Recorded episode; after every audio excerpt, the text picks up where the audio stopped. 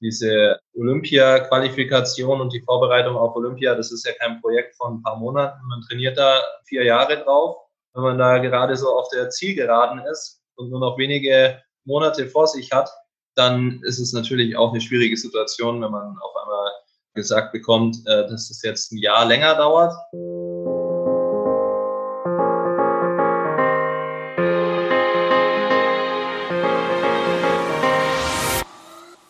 Hi und herzlich willkommen zur 24. Folge des Team Deutschland Podcast. Wie ihr wisst, dem Podcast, wo wir euch den Weg der besten deutschen Sportlerinnen und Sportler zu den Olympischen Spielen in Tokio näher bringen. Mein Name ist Jens Behler und ich begleite die Athletinnen und Athleten hier im Podcast auf ihrem Weg. Heute sprechen wir mit Slalomkanute Hannes Eigner, der schon an zwei Olympischen Spielen teilgenommen hat. 2012 in London hat er sogar die Bronzemedaille gewonnen. 2016 in Rio war er auch nochmal mit dabei. Und wir haben mit ihm gesprochen, wie er denn mit vier Jahren überhaupt zum Sport gekommen ist, wie er so seine ersten Erfahrungen mit dem wilden Wasser waren, wie er die Spiele in London und Rio erlebt hat und natürlich auch, wie er sich die Spiele in Tokio vorstellt. Denn Tokio ist für ihn eigentlich ein gutes Pflaster. Beim Testevent äh, in der japanischen Hauptstadt hat er sehr, sehr gut abgeschnitten. Aber dazu später mehr. Bevor wir loslegen, danke an unseren Partner Lotto, den größten Förderer des deutschen Sports, der diese Podcast-Folge präsentiert.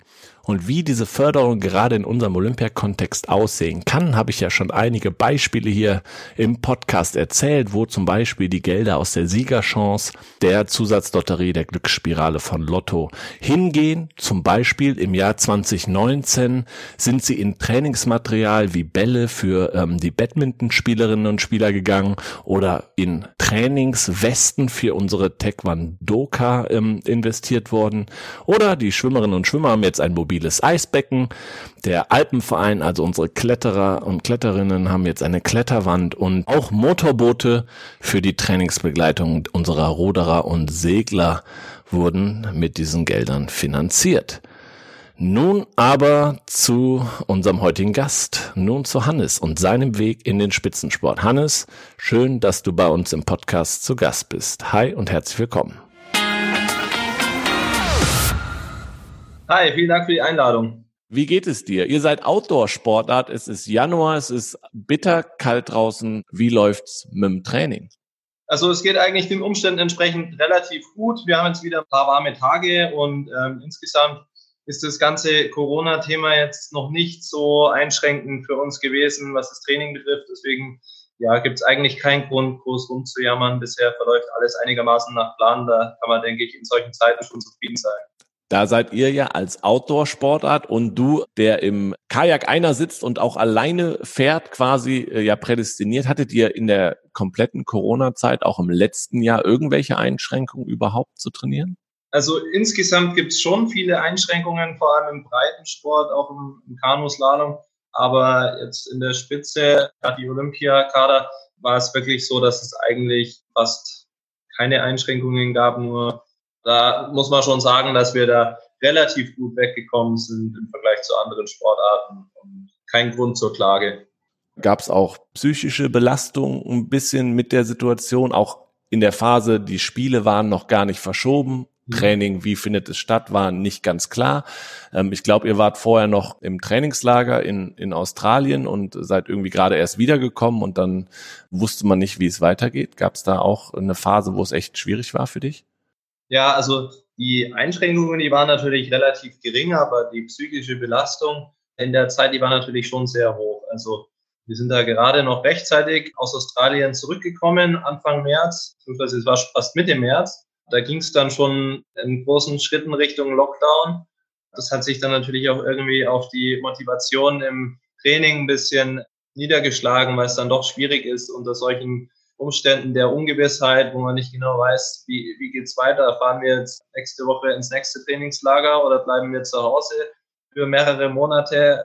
Das war schwierig. Oder auch mit den Olympischen Spielen, äh, werden sie verschoben, finden sie statt oder fallen sie komplett aus? Das war da schon sehr schwierig. Also die Trainingsmöglichkeiten, die waren natürlich nach wie vor sehr gut, aber vom Kopf her äh, unheimlich schwierig, einfach so weiterzumachen wie bisher, weil die Umstände natürlich ganz anders waren. Also diese Olympia-Qualifikation und die Vorbereitung auf Olympia, das ist ja kein Projekt von ein paar Monaten. Man trainiert da im Prinzip vier Jahre drauf. Wenn man da gerade so auf der Zielgeraden ist und nur noch wenige Monate vor sich hat, dann ist es natürlich auch eine schwierige Situation, wenn man auf einmal gesagt bekommt, äh, dass es jetzt ein Jahr länger dauert.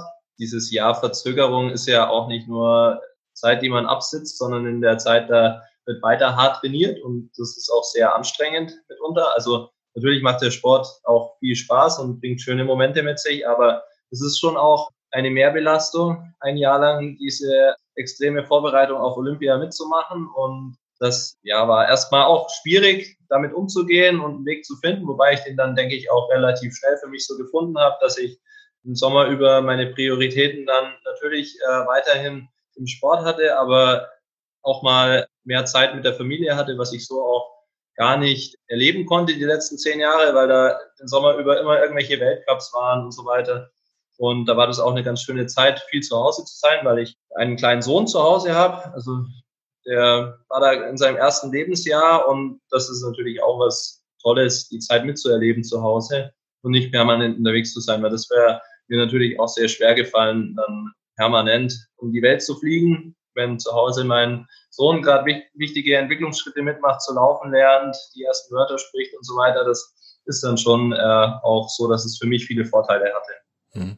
Man muss natürlich auch für den Hintergrund, für die Zuhörerinnen und Zuhörer, ähm, ist wichtig, eure Olympia-Quali international wie national war zu dem Zeitpunkt des Lockdowns eigentlich durch. Das heißt, auch wenn es ein Jahr länger gedauert hat, du hast die Planungssicherheit gehabt, dass wenn die Spiele 2021 stattfinden, du auch hinfährst, sicher. Und hat dir das ein bisschen geholfen, auch mit der Situation umzugehen, dass da die Unsicherheit wenigstens weg war, weil in anderen Sportarten ist die Quali quasi mittendrin unterbrochen worden und ähm, da ist vielleicht sogar noch mehr Unsicherheit da.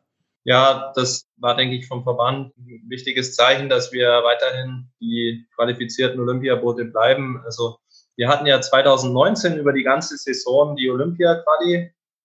Also das heißt, nicht Ende 2018 nach der Saison ging es los mit der Vorbereitung auf Olympische Spiele. Also wenn ab da äh, musste eigentlich alles dann sitzen. Das ist natürlich auch schwierig, wenn man erst ein Jahr lang diese Olympia-Quali hat. Dann denkt man sich, jetzt kann eigentlich nichts mehr schiefgehen auch beim olympischen Testevent und so weiter, da waren wir auch alle sehr erfolgreich. Also ich habe das Testevent auch gewonnen und war da ganz gut. Ich fühle mich wohl auf der Strecke in Tokio. Da denkt man sich natürlich schon, ja, ein paar Monate, man darf sich halt nicht verletzen, aber sonst äh, kann eigentlich nicht viel passieren. Und dann äh, kommt so eine Pandemie. Das ist schon irgendwie was, was man gar nicht auf dem Schirm hat, aber am Ende ist es auch höhere Gewalt. Und also manche Dinge im Leben, die muss man halt so nehmen, wie es kommt. Und das ist halt jetzt so eine Situation, wo es auch nichts bringt, sich hängen zu lassen oder rumzujammern. Davon wird es nicht besser. Und die Chance ist ja nach wie vor da, diesen Sommer bei Olympia eine gute Leistung abzuliefern. Ich hoffe, dass es alles so äh, umsetzbar ist, wie es noch geplant ist. Bis dahin äh, werde ich fleißig weiter trainieren.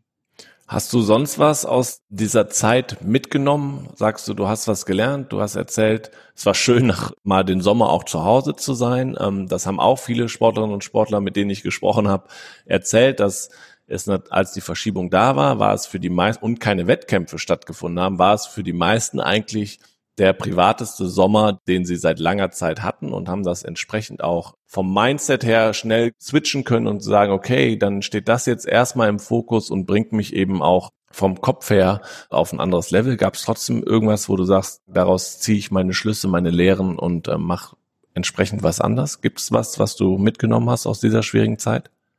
Ja, auf jeden Fall. Also es war für mich auch eine interessante Erfahrung, mal wirklich einen Sommer nicht diesen Leistungsdruck zu haben, keine Wettkämpfe, das hat mir auch ein bisschen so äh, schon mal einen Vorgeschmack drauf gegeben, wie es wohl sein mag, äh, nicht mehr aktiver Athlet zu sein. Also ich denke, das wird noch eine Zeit lang dauern, bis ich mich aus dem Sport verabschiede, aber es war mal eine ganz interessante Erfahrung ohne Wettkämpfe und ein sorgenfreieres Leben. Natürlich irgendwie auch schade, dass diese Höhepunkte weggefallen sind, auf die man sich sonst immer vorbereitet, aber das lässt sich so auch ganz gut leben, muss man sagen. Und vor allem die Zeit mit der Familie war einfach was Besonderes für mich, weil sonst war ich noch nie so lange am Stück zu Hause seit meiner Schulzeit und das war schon äh, toll.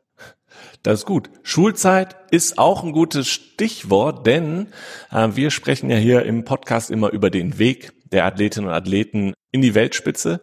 Du hast uns wie äh, die Gäste vorher auch Fotos zukommen lassen, die man natürlich hier im Podcast, wenn man zuhört, nicht sehen kann. Ähm, wir werden sie aber auf den Social-Media-Kanälen von Team Deutschland, Facebook, Twitter, Instagram ausspielen. Das heißt, wenn ihr gerade zuhört, geht parallel auf die Kanäle, da seht ihr die Fotos auch. Ich beschreibe sie aber mal und wir sprechen äh, über deinen Weg. Und zwar das erste Bild, was du uns geschickt hast. Ich sehe dich in einer blauen Hose und einem blauen Pulli. Ich würde mal schätzen, vier Jahre ungefähr. Du ähm, lehnst an einem ähm, Treibholzbaumstamm und guckst in einen Wildwasserfluss. Erzähl doch mal was zu diesem Bild.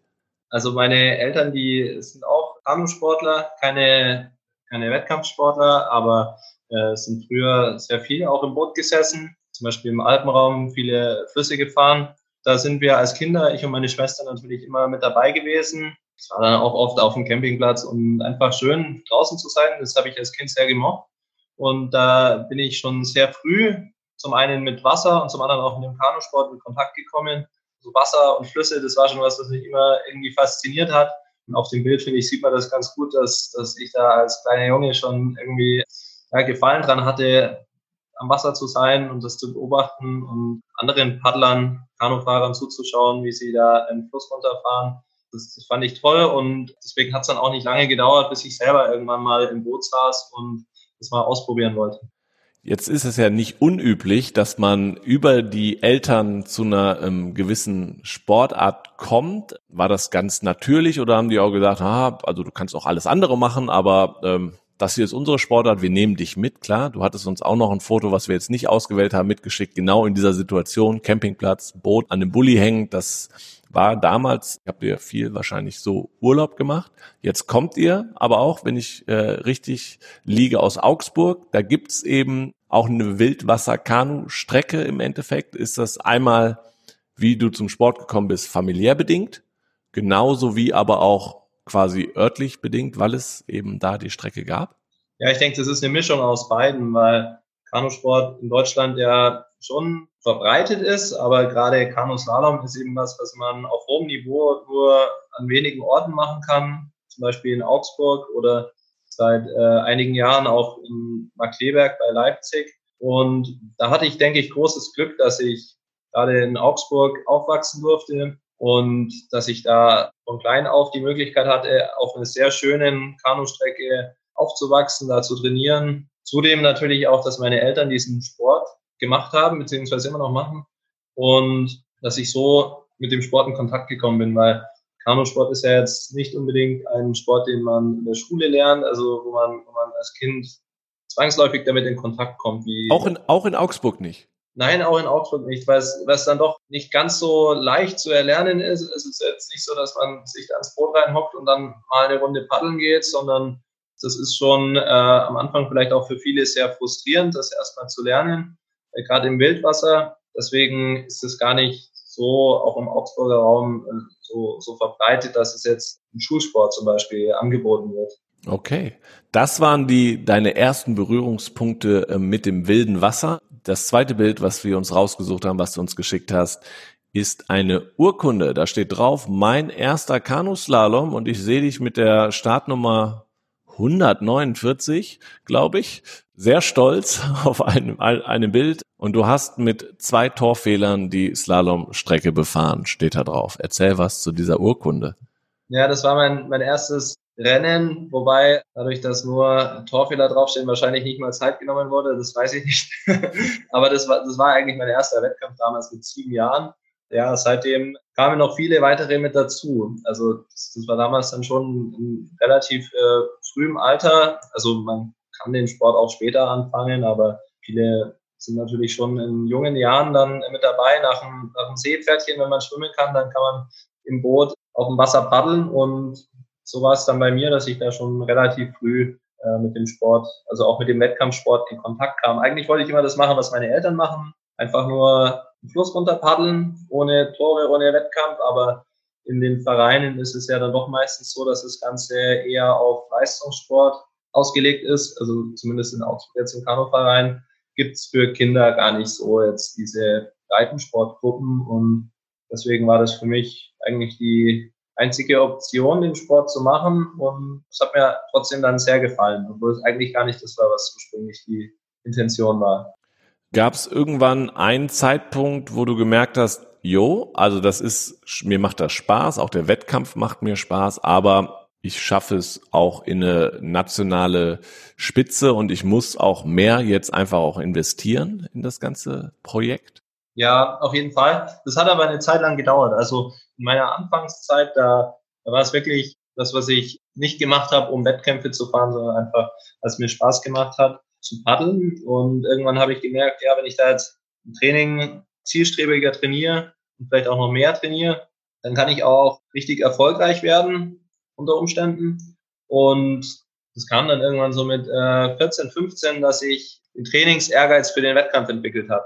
Also was mich vorher auch gar nicht so interessiert hat, dass ich jetzt unbedingt hier Erfolge groß einfahren muss, aber irgendwie hat es mich dann doch gereizt und in dieser Zeit dann mit 14, 15 ging es los, dass ich immer mehr trainiert habe und dann habe ich auch irgendwann einen deutschen Jugendmeistertitel gewonnen und es geschafft, mich für ein, eine Junioren-Nationalmannschaft zu qualifizieren und von der Juniorenmeisterschaft mitfahren, Weltmeisterschaft, Europameisterschaft. Und das war dann schon was, was ich sehr genossen habe, auch diese Zeit, weil da dann das erste Mal so dieses, dieses große Investment war an Training und für mich eine große Belohnung war, den Wettkampf mitfahren zu dürfen.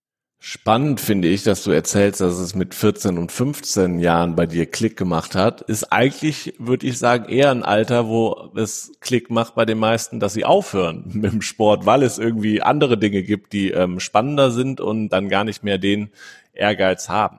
Schwer zu sagen, ja. Also man, man macht dann natürlich auch viele Abstriche dann in seiner Jugend. Es geht dann nicht, sich jeden Nachmittag irgendwie nach der Schule noch zu treffen, um, um irgendwas groß anderes zu machen, wobei man dann auch natürlich seinen Freundeskreis einfach im Sport hat und dass dann natürlich auch viele, viele soziale Kontakte sind, aber die einfach dann innerhalb dieser Kanu-Szene sind und das war auch auf jeden Fall ähm, eine schöne Jugend, die ich da hatte.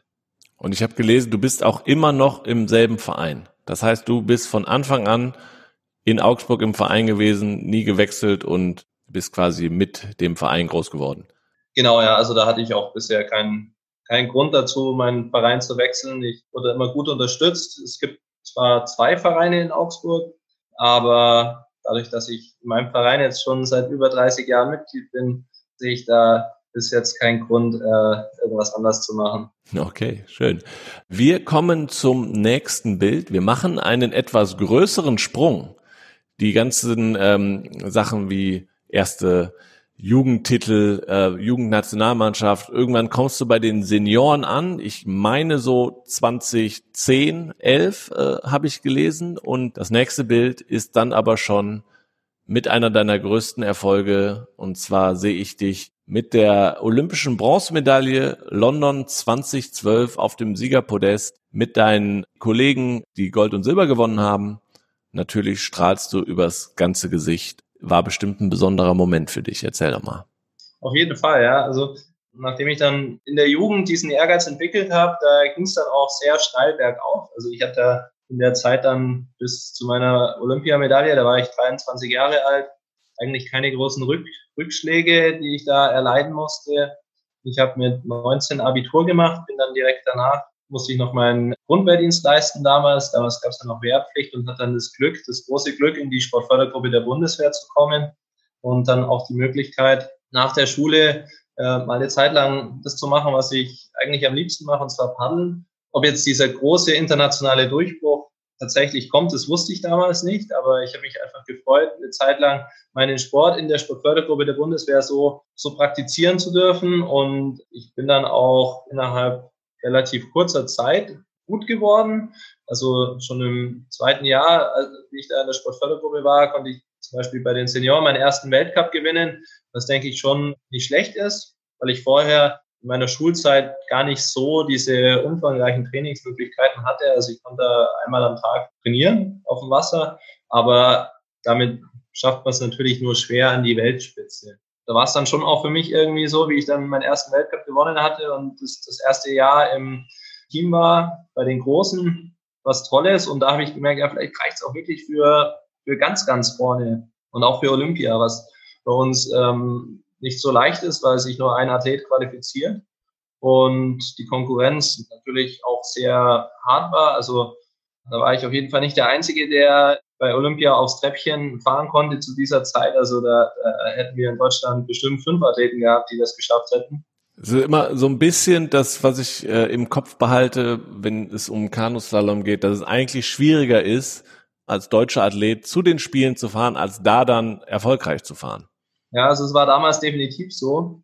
Und deswegen war ich da schon überglücklich, überhaupt diese Qualifikation geschafft zu haben, weil es alles andere als selbstverständlich war. Dann noch mit einer Medaille nach Hause zu fahren mit 23 Jahren, das war schon auch was Besonderes, denke ich. So, so früh schon eigentlich äh, so viel geschafft zu haben, fand ich toll. Und irgendwie hatte ich dann aber trotzdem noch nicht genug und wollte natürlich noch, noch weitermachen, was, was mir auch sehr viel Spaß macht.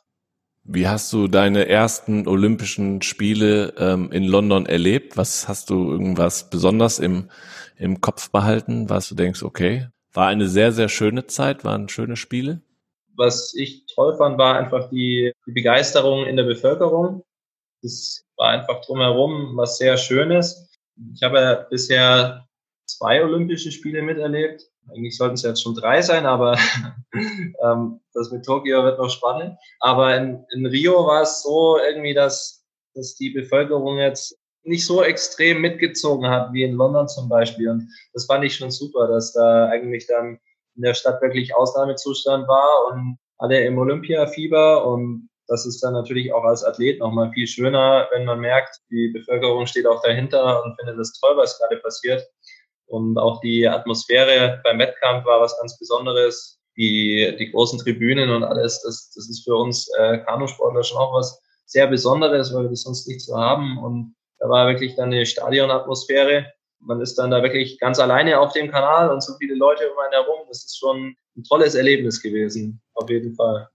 Was macht das denn mit einem auch kopfmäßig, was ich spannend finde bei euch? Ihr habt ja mehrere Läufe, Vorläufe, Halbfinale etc. Aber es werden nicht die Zeiten addiert oder sonst was, sondern nachher zählt dann dieser eine Finallauf. Also ich kann mir vorstellen, dass man dann da, wenn die Tribünen voll sind, du weißt, es geht um olympisches Edelmetall, dass das schon auch eine andere Belastung ist, wenn man da am Start steht, als bei einem anderen Wettkampf. Ja, auf jeden Fall. Also das ist psychisch, finde ich, eine extrem schwierige Situation, weil man natürlich einerseits fit sein muss, man muss hart trainieren, man muss technisch das Vermögen haben, gut zu fahren, man muss körperlich fit sein. Und dann können so viele Kleinigkeiten in so einem Finallauf passieren bei Olympia, also in, in jedem Lauf, aber natürlich auch in, in einem Olympiafinale. Äh, und es sind auch viele äußere Faktoren, die eine Rolle spielen. Also wenn zum Beispiel Windböen kommen oder die Wellen auf dem Kanal, das ist ja nicht alles immer gleich. Also man hat da jedes Mal unterschiedliche Bedingungen. Damit steht man eben am Start und weiß, okay, ich kann jetzt hier runterfahren und es kann gut laufen. Ich kann jetzt aber auch das erste und das zweite Tor berühren und dann kann ich eigentlich direkt aussteigen und äh, das war's.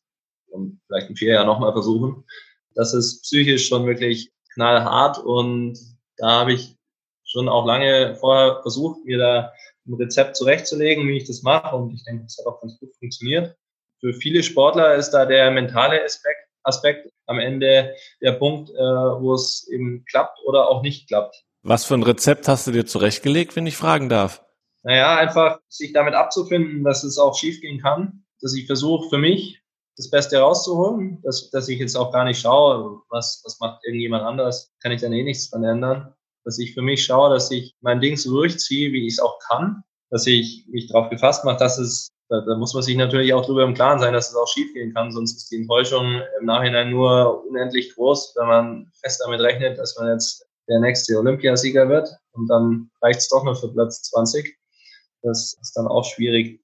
So mit der Einstellung, dass, dass man es natürlich kann, aber für sich eben im Rahmen seiner Möglichkeiten bleiben muss.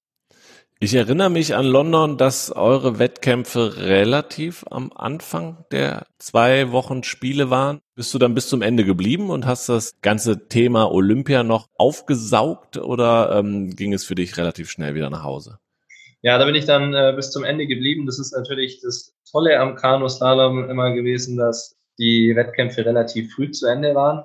Und dementsprechend noch viel Zeit war, von Olympia auch was mitzuerleben. Also mir haben immer die Athleten leid getan, die dann wirklich erst am letzten Tag ihren Wettkampf hatten und bis dahin in ihrem Tunnel waren und eigentlich keine Zeit hatten, sich anderen Dingen zu widmen. Weil am Tag vom Wettkampf will man natürlich auch nicht irgendwie groß durch die Gegend laufen und sich andere Wettkämpfe anschauen. Das war auf jeden Fall toll, dass ich da die Möglichkeiten hatte, noch in London zu bleiben, mir Wettkämpfe anzuschauen. Dann war ja drumherum auch noch viel geboten. Also die äh, Rückfahrt von London mit dem Traumschiff nach Hamburg war auch was ganz Besonderes, wo ich mich immer gerne wieder daran zurückerinnere. Ja, es war insgesamt schon sehr gelungen alles. Wünschst du dir denn noch einen weiteren Wettkampf? Also ich weiß, dass bei Weltmeisterschaften gibt es bei euch ja so eine Art Teamwettbewerb auch noch. Würdest du dir wünschen, dass es nicht nur diese eine Chance für euch gibt, wenn ihr euch schon qualifiziert, dass es da irgendwie noch einen Mannschaftswettbewerb oder so gibt? Das ist in der Tat so, dass es sehr hart ist, dass man nur diese eine Chance hat.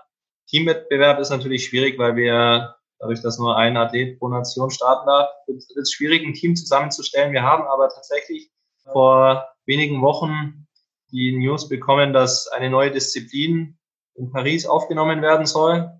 Äh, das ist Kanuslalom Extreme. Das ist ein Cross-Format wie, wie Skicross oder Snowboardcross. Das ist natürlich auch nochmal was, was mich extrem reizen würde, weil das nach so vielen Jahren immer nur Kanuslalom mal was anderes ist und ähm, das wäre auch nochmal eine Herausforderung, die denke ich ganz gern annehmen würde. Und das ist auch schon seit einigen Jahren im Weltcup mit integriert. Da habe ich immer ganz gerne mitgemacht, wenn ich durfte. Es ist natürlich ähm, dadurch, dass viele Athleten gleichzeitig auf dem Wasser sind, vielleicht auch ein bisschen mehr äh, Kontakt dabei unter den Sportlern. Also da, da gibt es dann vielleicht mal eine blutige Nase oder so. Deswegen ist es immer schwierig, sowas vielleicht von einem ganz wichtigen Wettkampf zu machen. Mhm. Aber das ist auf jeden Fall was, was mich reizen würde. Und ja, wir werden sehen, wie es dann in Paris tatsächlich ausschaut. Okay, spannend. Also du hast ganz gut die Analogie zum Skicross ähm, erzählt. Also ihr fahrt zu viert oder zu sechst, weiß ich nicht, den Kanal runter. Gibt es dann auch Tore oder eher ein bisschen eine Streckenführung oder geht es dann einfach geradeaus, wer am schnellsten ist? Ja, da, da gibt es schon Tore. Das, das sind dann eben die Engstellen, die erzeugt werden, um ein bisschen Kontakt unter den Sportlern zu fördern. Sehr gut. Also das, das ist schon cool. Und das Schöne ist ja auch, jetzt im Vergleich zu dem klassischen Kanuslalom, dass die Regeln für den Zuschauer sehr einfach zu erkennen sind, weil beim klassischen Kanuslalom ist mit den Startsekunden und so weiter und, und auch technisch ist es manchmal gar nicht so leicht mit bloßem Auge bei einem einzelnen Athleten, der gerade auf dem, auf dem Kanal fährt, zu sehen, was macht denn der jetzt gerade besonders gut und was macht er nicht so gut. Und wenn vier gleichzeitig auf dem Wasser sind, dann ist natürlich offensichtlich, dass derjenige, der vorne ist, der schnellste ist. Ja, das, das ist richtig. Du hast gerade angesprochen, Torberührung ja oder nein. Äh, bei euch geht's zum einen auf Schnelligkeit im Sport, aber eben auch um präzise und keine Torberührung zu machen, also einen technischen Aspekt.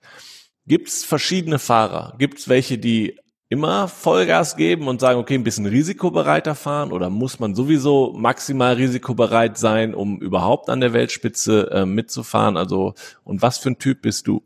Ja, da gibt's schon ganz viele verschiedene Typen. Also zum einen vom Körperbau, das ist eigentlich auch ganz cool, dass der Kanuslalom jetzt keinen festen Körperbau vor, vorgibt, dass man sagt, da muss jetzt jemand zwei Meter groß sein und besonders leicht oder sonst was. Da gibt's wirklich die verschiedensten Typen. Genauso ist es auch bei der Herangehensweise von Wettkämpfen. Es gibt sehr risikobereite Fahrer, es gibt welche, die eher vorsichtig sind.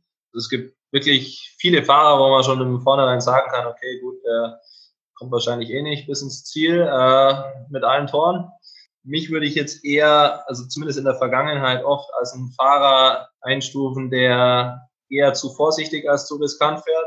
Bis vor einigen Jahren äh, war das auf jeden Fall zutreffend, bis ich dann irgendwann mir gedacht habe, ja, irgendwann zu vorsichtig ist dann auch irgendwie nicht so zielführend und habe dann da versucht, ein bisschen riskanter zu fahren und das ging soweit eigentlich auch relativ gut. Also ich denke, ich bin dadurch, dass ich jetzt ein bisschen riskanter fahre, vielleicht auch öfters mal komplett raus aus dem Rennen, aber dafür auch öfters mal vorne mit dabei. Ja, insgesamt ist es auch einfach schwierig, je nachdem, wie die Strecke ausgehangen ist. Da gibt es schon auch dann enorme Unterschiede, da wir ja jedes Mal wieder andere Voraussetzungen haben und dementsprechend auch die Herangehensweise jedes Mal wieder eine andere sein muss. Aber es gibt auf jeden Fall Athleten, von denen man eher sagen kann, ja, der fährt sehr riskant und welche, die eher gemächlich unterwegs sind. Okay. Wir kommen zum nächsten Bild. Und zwar sehe ich dich, du hast gar kein Paddel mehr in der Hand. Ähm, ich glaube, das hast du dir aufs Boot gelegt. Du streckst beide Arme in die Luft. Start Nummer 5. Große Freude. Und das war 2018 bei den Weltmeisterschaften in Rio de Janeiro. Erzähl mal was zu dem Bild. Das ist ein Bild vom, von meiner Zieleinfahrt ähm, bei der WM 2018 in Rio. Äh, da wurde ich Weltmeister, das erste Mal in der Einzeldisziplin. Ich war vorher schon im Team zweimal Weltmeister, aber eben nur diese Einzeldisziplin ist olympisch und dementsprechend ist auch dieser Einzeltitel für mich äh, was ganz Besonderes gewesen.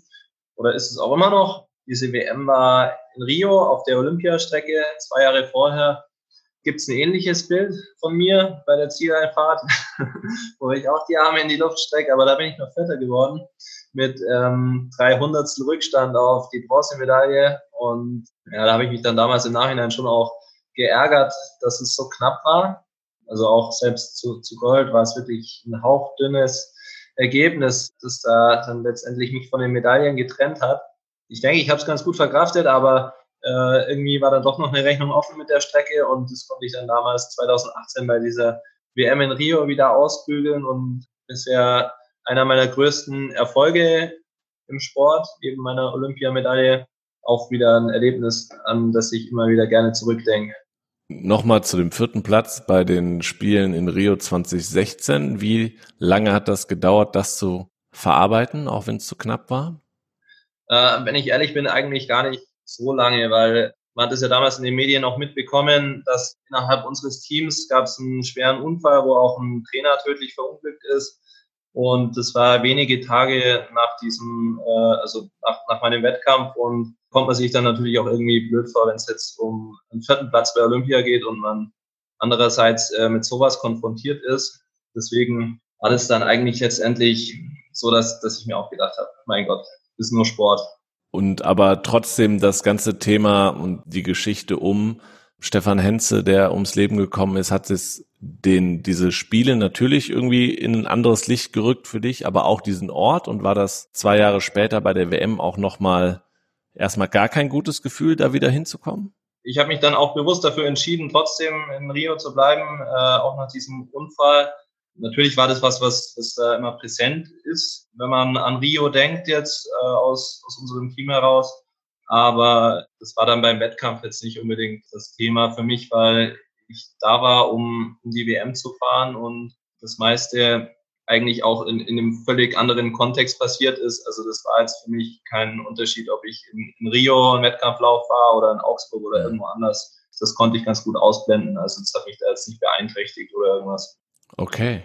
Was ich auch spannend finde, ich meine, wir sind, äh, du wirst natürlich immer älter und auch erfahrener, hast da nochmal quasi einen der äh, größten Erfolge deiner Karriere gefeiert. Da lag der ähm, die Olympiamedaille dann auch schon äh, sechs Jahre zurück und jetzt hast du noch ein Jahr mehr ähm, dich auf die Spiele in Tokio quasi vorbereitet. Wie wichtig ist denn Erfahrung und auch Alter im Kanuslalom? Äh, schwere Frage. Also der Altersdurchschnitt an der Weltspitze hat in den letzten Jahren auf jeden Fall zugenommen. Also das spricht irgendwie dafür, dass Erfahrung wichtig ist. Obwohl jetzt viele von den aktiven Athleten eigentlich ganz anders paddeln gelernt haben, als sie es jetzt tun, weil sich der Sport auch ständig weiterentwickelt. Aber scheinbar ist es schon so, dass diese Erfahrung, die man mit sich bringt, auf jeden Fall ein großer Vorteil ist, auch wenn jüngere Athleten vielleicht noch mit weniger Problemen zu kämpfen haben mit physischer Natur, dass das vielleicht irgendwo mal was zwickt oder so, dass der Rücken wehtut oder Regenerationszeiten noch ein bisschen kürzer sind. Aber insgesamt ist es schon so, dass viele ältere Athleten jetzt auch so um die 30 die Weltspitze dominieren. Also da gibt es eigentlich wenige, die jetzt so um die 20 sind und ganz vorne mitfahren wird man sehen, wie sich das jetzt in Zukunft weiterentwickelt. Aber momentan ging schon, oder die letzten Jahre ging der Trend auf jeden Fall dahin, dass die älteren Athleten das Wettkampfgeschehen angeben. Heißt für dich auch, hast du ja gerade auch schon mal anklingen lassen, persönlich, hast du einen groben Fahrplan, wie lange du noch Leistungssport machen willst? Also der, der grobe Fahrplan ist bis 2022 bei der WM fit zu sein. Die ist in Augsburg im nächsten Jahr und das macht natürlich auch Sinn für mich, da auf meiner Heimstrecke noch die WM zu fahren, weil ich da, denke ich, ganz gute Möglichkeiten habe, mich vorzubereiten, ohne große Reisetätigkeiten, auch jetzt ohne längere Zeit von der Familie weg zu sein. Und ich denke, dass ich bis dahin genügend Zeit habe, mir Gedanken zu machen, wie es weitergeht und ob es noch weitergeht sportlich. Das ist jetzt erstmal der Plan, die nächsten zwei Jahre auf jeden Fall noch voll durchzuziehen. Und das will ich jetzt aber auch nicht ausschließen, gerade mit dem Hintergrund mit äh, Camo Slalom Extreme, was möglicherweise auch noch Zukunft bringt für mich, dass ich da dann vielleicht noch äh, länger Athlet sein werde. Wir werden sehen. Okay, gut. Du hast es gerade schon gesagt, du verbringst gerne Zeit und diesen äh, letzten Sommer gerne Zeit mit deiner Familie. Kommen wir zum fünften Bild. Wir sehen dich nämlich äh, mit deinem äh, Nachwuchs im Boot. Gefühlt ist er noch nicht mal ein Jahr der Kleine auf dem Foto und wurde schon, äh, wird von dir mit ins Boot genommen in Australien im Trainingslager Anfang letzten Jahres. Also machst du es so wie deine Eltern und nimmst den Kleinen direkt mit ans Wasser. Also ich habe ihn jetzt nicht dazu gezwungen, aber das war eben ganz schön, dass ich da die Möglichkeit hatte, die Familie mitzunehmen nach Australien. Also da war es dann so, dass ich die Möglichkeit nutzen wollte, dass dadurch, dass ich schon vorqualifiziert war für die Olympischen Spiele, längere Zeit in Australien zu trainieren. Es kam jetzt aber nicht für mich in Frage, dann wirklich so lange weg zu sein und dann nach Hause zu kommen und nicht mehr erkannt zu werden von meinem eigenen Sohn. Deswegen äh, war es dann so, dass die nachgereist sind, für drei Wochen da geblieben sind und das war eben ganz schön, dass, dass ich da die Möglichkeit hatte, dass das Private ein bisschen mit dem Beruf zu verbinden und die Familie mitzunehmen. Das war Australien. Funktioniert das so denn auch? Ist nicht ohne Leistungssport, Familie. Ich, dann hast du auch noch ähm, studiert, hast einen Master in BWL gemacht. Wie kriegt man das alles unter einen Hut? Ja, also ohne Kind war das natürlich alles noch leichter zu studieren und so weiter, wobei ich damit jetzt zum Glück schon fertig bin, größtenteils. Also nach dem, nach dem Masterstudium jetzt kamen schon auch noch neue Projekte, aber insgesamt funktioniert es eigentlich schon sehr gut, wobei ich jetzt dadurch, dass ich äh, sportlich natürlich sehr eingespannt bin, jetzt auch nicht den wesentlichen Teil der Erziehung und Betreuung übernehmen kann, aber wir haben insgesamt eine sehr gute Unterstützung auch durch Großeltern. Und deswegen hat es jetzt gerade in den Zeiten, wo ich viel unterwegs war, auch vor Corona, eigentlich sehr gut funktioniert. Und jetzt während Corona ist es sowieso so, dass man ja abends zu Hause ist und, und ich bin nicht unterwegs und da ist es auch gar nicht so dramatisch. Also da, da fällt dann dieser ganze Freizeitstress weg und da ist es auch überhaupt kein Problem, das Ganze unter einen Hut zu kriegen, soweit. Okay, jetzt wart ihr Anfang des Jahres 2020 in Australien. Da ist es sicherlich schön warm. Kanuslalom ist eine Draußensportart. Es gibt keine Alternative, eine Indoor-Möglichkeit. Also ich habe äh, in der letzten Folge mit Carla Borger Beachvolleyball gesprochen. Für mich auch eine reine Sommersportart, aber es gibt Beachvolleyball-Hallen.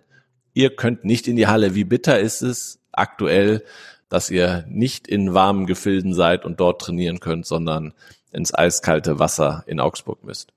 Ja, es ist im Winter immer wieder aufs Neue unangenehm.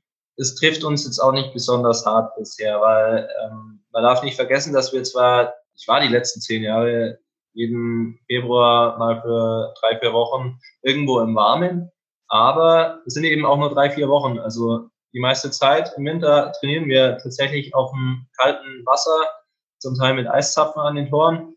Und das ist jetzt diesen Winter bisher auch nichts äh, Neues. Also im schlimmsten Fall äh, sind halt diese drei Wochen, wo es mal wärmer wäre, gestrichen und dann ist der Winter für uns drei Wochen länger.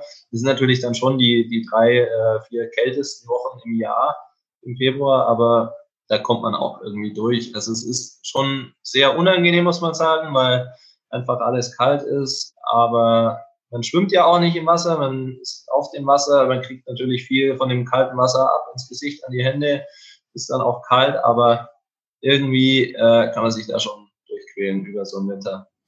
Okay.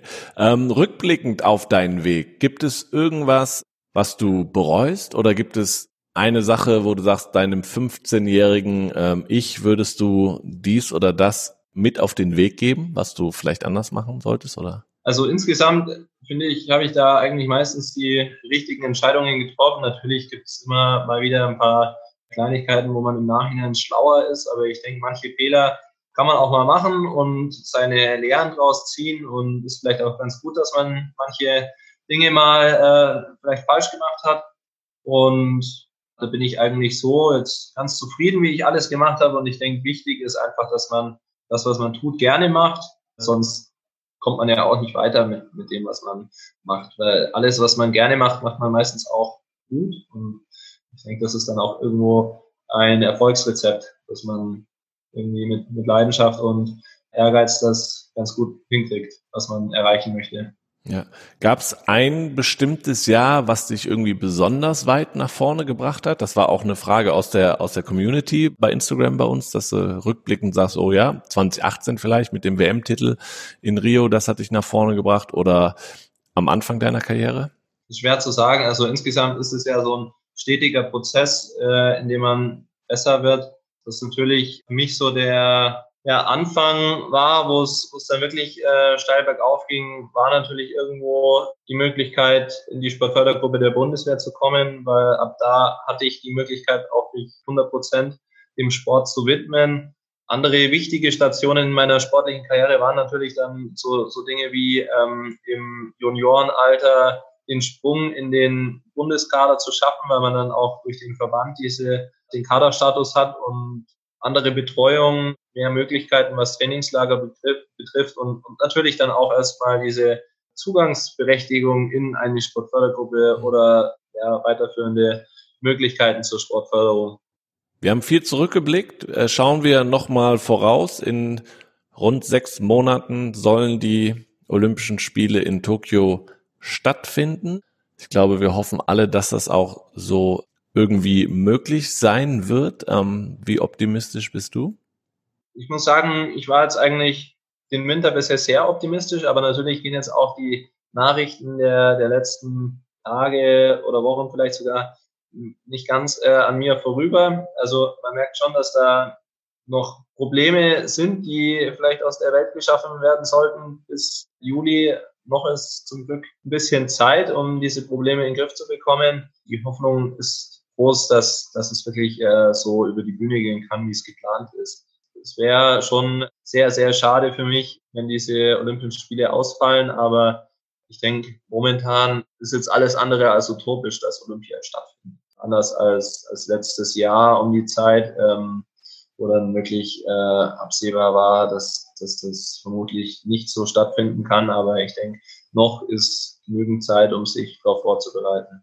Aber es werden sicherlich andere Spiele als die, die du schon erlebt hast. Aber du, damit sagst du, die Abstriche, vielleicht keine Zuschauer, eine kurzfristigere Anreise, du kannst nicht bis zum Ende bleiben, sondern du müsstest relativ schnell nach deinem Wettkampf ähm, wieder nach Hause, um möglichst so wenig Kontakte wie möglich im, im olympischen Dorf oder sonst wo zu haben. Könntest du mitleben? Ja, natürlich ist, ist auch das äh, wahnsinnig schade, gerade für die Athleten, die dieses einzige Mal bei Olympia äh, dabei sein werden. Aber ich denke, dieser Wettkampf, am Ende geht's ja auch irgendwo ums Sportliche. Natürlich ist auch das Miteinander sehr wichtig bei Olympischen Spielen, äh, ist ja auch irgendwie das Motto. Aber ich denke, unter den jetzigen Umständen muss man sich eben damit abfinden, dass nicht alles äh, so umgesetzt werden kann, wie es vielleicht ursprünglich konzipiert war. Und ich wäre schon sehr zufrieden, wenn die Wettkämpfe ablaufen können, auch ohne Zuschauer.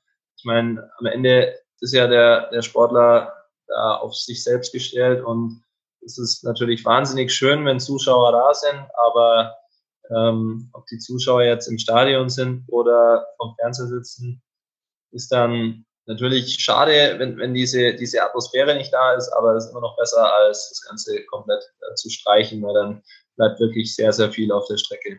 Hannes, zum Abschluss noch drei Fragen, die wir immer stellen. Und zum ersten schaue ich mir immer das Instagram-Profil äh, meines äh, Gastes an. Ähm, hier auch nochmal die Aufforderung an Zuhörerinnen und Zuhörer, die können dir natürlich ähm, bei, bei Instagram folgen und auch deinen Weg weiter Richtung Tokio dort verfolgen. Ähm, das ist at Hannes minus unterstrich Eigner hinten noch ein L dran. Ja, ich weiß auch nicht, woher das L auf einmal kam. Das war irgendwann, irgendwann einfach da. Genau. Also Hannes unterstrich Eigner und ein L hinten dran. Dann, äh, dann findet ihr Hannes. Beim Durchgucken natürlich sehe ich äh, Familienmensch. Ich sehe dich öfter auch beim Training mit, äh, mit dem Kleinen, nicht nur im Boot, sondern auch beim, beim Joggen oder sonst wie fit halten ist er dabei. Was ich mir aber rausgesucht habe, was ich ja auch immer wieder sehe, auch bei anderen Sportlerinnen und Sportlern, du hast so einen Kuchen bekommen mit olympischen Ringen drauf. Wie oft kriegt man eigentlich als Olympiateilnehmer irgendwelche Kuchen mit den Olympischen Ringen drauf? Puh, also es ist gar nicht so oft. Also ich glaube, das war erst der zweite. Aber ist auch nicht so schlimm, weil ich sowieso kein großer Kuchenesser bin. Das waren gar nicht so viele bisher. Das ist aber sonst werden die äh, Freunde und Wegbegleiter, die dich natürlich, hast du ja auch erzählt haben, ohne die geht's nicht, ohne die kommt man nicht äh, zu den Olympischen Spielen, ohne die Unterstützung, die man im familiären und Vereinsumfeld hat. Aber die werden schon öfter kreativ und äh, malen Willkommensplakate mit Olympischen Ringen. Oder wenn es kein Kuchen ist, dann vielleicht einen äh, Wurstkorb mit Olympischen Ringen. Ich weiß es nicht, was man alles machen kann. Ja, ja, also das ist natürlich immer was Schönes, wenn man da ähm, was Persönliches hat. Das hebe ich dann auch immer alles auf und das ist alles äh, schön verstaut in der Kiste und äh, ähm, alles Erinnerungen, die ähm, aufgehoben werden. Außer der Kuchen natürlich. Der kann sein, dass noch ein Stück im Tiefkühlfach ist, aber ansonsten. okay. Alles klar. Dann haben wir ja unsere Community auf Instagram Nachfragen für dich ähm, gesucht. Da, da kam eine, die fand ich ähm, auch spannend. Gibt es denn eigentlich Rettungsschwimmer an der Strecke? Also ihr seid alle natürlich entsprechend fit und geschult. Ich hatte immer, wenn ich mal, wenn ich das sehe, habe ich immer Angst vor dieser Eskimo-Rollensache, dass man auf einmal Kopf unter unterm Boot hängt und ähm, nicht mehr nach oben kommt. Ich glaube, das lernt man aber schon relativ am Anfang äh, eurer Sportart, wie das funktioniert, dass man wieder ähm, sich umdreht mit der Eskimo-Rolle. Aber gibt es trotzdem eine irgendwie Rettungsschwimmer am Rand? Das haben wir natürlich, weil in der Regel kann jeder Athlet, der Weltcup fährt, kann er natürlich auch diese Eskimo-Rolle, aber im Fall einer Schulterverletzung oder sowas, da kann es natürlich sein, dass ein Athlet nicht mehr selbstständig aus dem Boot rauskommt oder auch im schlimmsten Fall vielleicht das Bewusstsein verliert, aus welchem Grund auch immer. Also es, es ist nicht so, dass Kanuslalom besonders verletzungsanfällig wäre. Ich denke, dass sogar eher das Gegenteil der Fall ist. Aber es kann natürlich immer passieren, dass man aus, aus welchem Grund auch immer irgendwie Probleme auf dem Wasser hat und dafür sind dann auch Rettungsschwimmer da. Die kommen aber normalerweise nicht allzu oft zum Einsatz. Also das ist schon eher eine Seltenheit, dass da einer das Boot verlässt und gerettet werden muss. Toi, toi, toi. Gut. Gut zu wissen, dass sie da sind, aber auch gut zu wissen, dass sie nicht so oft zum Einsatz kommen. Zum Abschluss die Frage, was hast du beim deinem Sport gelernt für dein zukünftiges Leben vielleicht ohne Sport? Äh, also ich denke, ich habe im Sport auf jeden Fall gelernt, dass es wichtig ist, dran zu bleiben und auch, äh, wenn man was erreichen will, dass man was dafür tun muss, dass es wichtig ist, dann vielleicht auch in anderen Bereichen zurückzustecken, dass man da Prioritäten setzen muss und für Ziele schon zum Teil auch sehr hart arbeiten muss, aber dass dann auch eben der Erfolg kommen kann oder dass man sein Ziel so erreichen kann, wenn man wirklich ähm, hart dafür arbeitet. Und das ist, denke ich, auch im späteren Leben von Vorteil, wenn man weiß, man, muss vielleicht auch mal irgendwie aus, aus der Komfortzone rausgehen und den Schweinehund überwinden, aber anders geht's dann halt manchmal auch nicht so gut. Wenn man nicht bereit ist, äh, bestimmte Abstriche zu machen, muss man sich halt immer wieder auch hinterfragen, will ich das, was mein Ziel ist, will ich das wirklich und bin ich auch bereit dafür, in anderen Bereichen Abstriche zu machen oder bin ich eigentlich sowieso ganz zufrieden mit dem, was ich habe und will mich da jetzt auch nicht in eine andere Richtung weiterentwickeln, dann ist es ja auch in Ordnung. Also der Wettkampfsport ist jetzt auf jeden Fall nichts, was man, was man unbedingt machen muss, denke ich, aber es ist auf jeden Fall was Schönes, wenn man Spaß dran hat und auf jeden Fall eine ganz tolle Erfahrung. Wunderbar, sehr schöner Abschluss. Hannes, danke, dass du im Team Deutschland Podcast zu Gast warst. Hat ähm, sehr viel Spaß gemacht. Wir haben gute Einblicke in deinen Weg bekommen und äh, in die Sportart Kanuslalom. Und ich hoffe, dass wir uns in circa rund sechs Monaten dann unter welchen Umständen auch immer in Tokio wiedersehen, wieder hören werden und dass wir diese Etappe deines Weges deinem Weg hinzufügen können. Vielen Dank, dass du dabei warst. Alles klar, dir auch vielen Dank, hat mich sehr gefreut.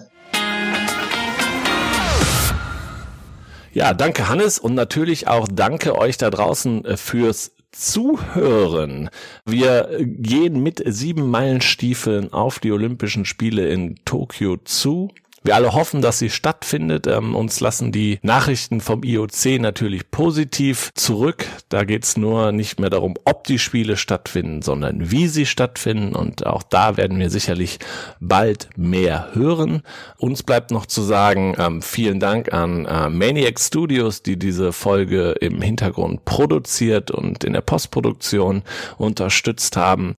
Ja, und folgt natürlich Hannes auf Instagram auf seinem Weg Richtung Tokio, ähm, verfolgt aber natürlich auch Team Deutschland auf allen Social Media Plattformen, die es da draußen gibt. Empfehlt diesen Podcast weiter, gibt ihm eine gute Bewertung, darüber freuen wir uns sehr. Und äh, wir hören uns in zwei Wochen wieder. Und da haben wir Jasmin Jüttner zu Gast ihres Zeichens Karateka. Das ist sicherlich spannend. Schaltet wieder ein hier auf dieser Welle. Bis dahin, ciao und tschüss.